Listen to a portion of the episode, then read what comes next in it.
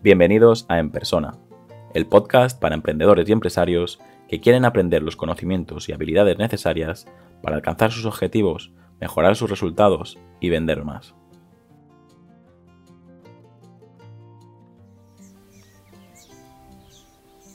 Otra vez grabando en el exterior, eh, la verdad que recibí comentarios bastante positivos y de momento ninguno negativo. Supongo que aquellos que que no les gustó que saliera a grabar por, por la calle o a grabar por la montaña, eh, directamente apagaron el capítulo y no siguieron escuchando. A todos los que me hiciste llegar eh, los comentarios positivos, pues muchas gracias y, y espero recibir más. Ya os digo siempre, tanto al principio del podcast como al final, que estoy haciendo esto precisamente para para ayudar cada vez a más gente, para que contactéis conmigo y, siempre que pueda, como sabéis, intentaré ayudaros a, todos, pero no podré ayudaros a todos si no contactáis conmigo y me explicáis vuestro caso en particular. Hoy quiero comentar cinco características básicas de un buen nombre de, marca.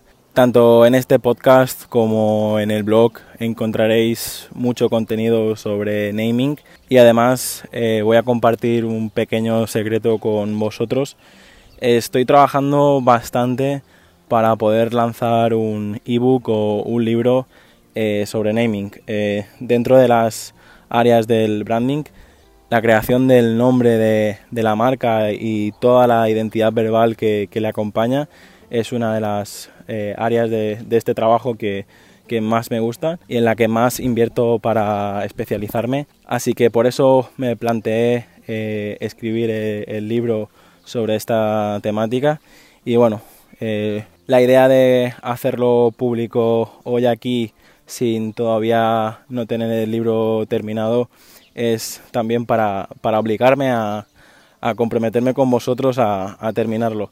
Espero que sea durante este, durante este año, pero si, no es así, eh, espero vuestros comentarios para para animarme a, terminar el ebook o el libro, ya veremos qué, formato coge finalmente, pero ya os digo que eh, tengo aproximadamente el, 50% hecho, pero bueno, con todo lo que está pasando, la verdad que me está costando volver a, tener la rutina de, escribir un poquito todos los, todos los días, pero es algo puntual y, sé que tarde o temprano lo terminaré.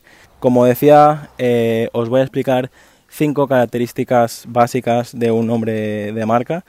Eh, la primera es que sea distintivo. ¿A qué me refiero por distintivo? Te tienes que preguntar de qué forma destaca tu nombre entre los de la competencia. Muchas veces eh, habréis visto que nombres de competidores se parecen, incluso se, se confunden. Hace poco me pasó a mí, yo confundí eh, dos empresas de, aquí de, Baleares. Una se llama Balear 3D y la otra se llama 3D Balear. Lógicamente, eh, no creo que, sea el único que, se confunda y es algo que, todos tenemos que, tener en cuenta, porque si estamos creando contenido en redes sociales, estamos creando eh, vídeos o simplemente estamos haciendo bien nuestro trabajo y el mérito se lo lleva a otro, por eso he puesto la característica de ser distintivo como la primera, porque para mí es básico. La segunda característica básica es si tu nombre es sonoro. Tienes que pronunciar el nombre de, tu marca en voz alta y ver si es fácil de pronunciar para tu público objetivo. La tercera característica básica es si es memorable, si es recordable.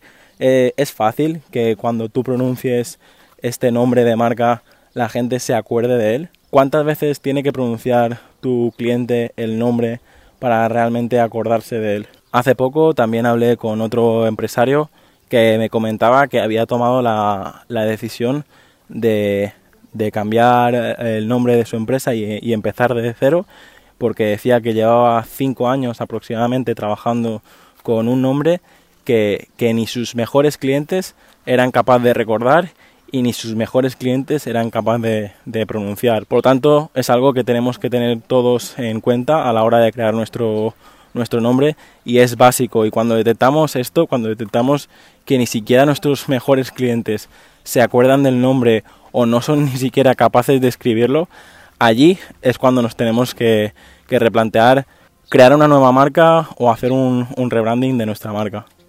La cuarta característica es que sea expresivo. ¿A qué me refiero cuando un nombre de marca es expresivo? El nombre de tu empresa se ajusta a la personalidad de la marca. Y otro tema bastante similar, pero que no siempre considero necesario, es si simplemente con el nombre se entiende qué producto o qué servicio ofrece tu empresa. Y la quinta característica es si tu nombre es aparente. ¿A qué me refiero por aparente?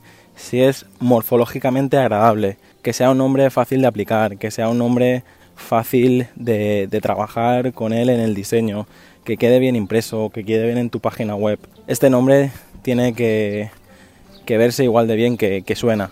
Mi intención es hacer episodios cortos. Creo que de esta temática podríamos hablar durante, durante horas.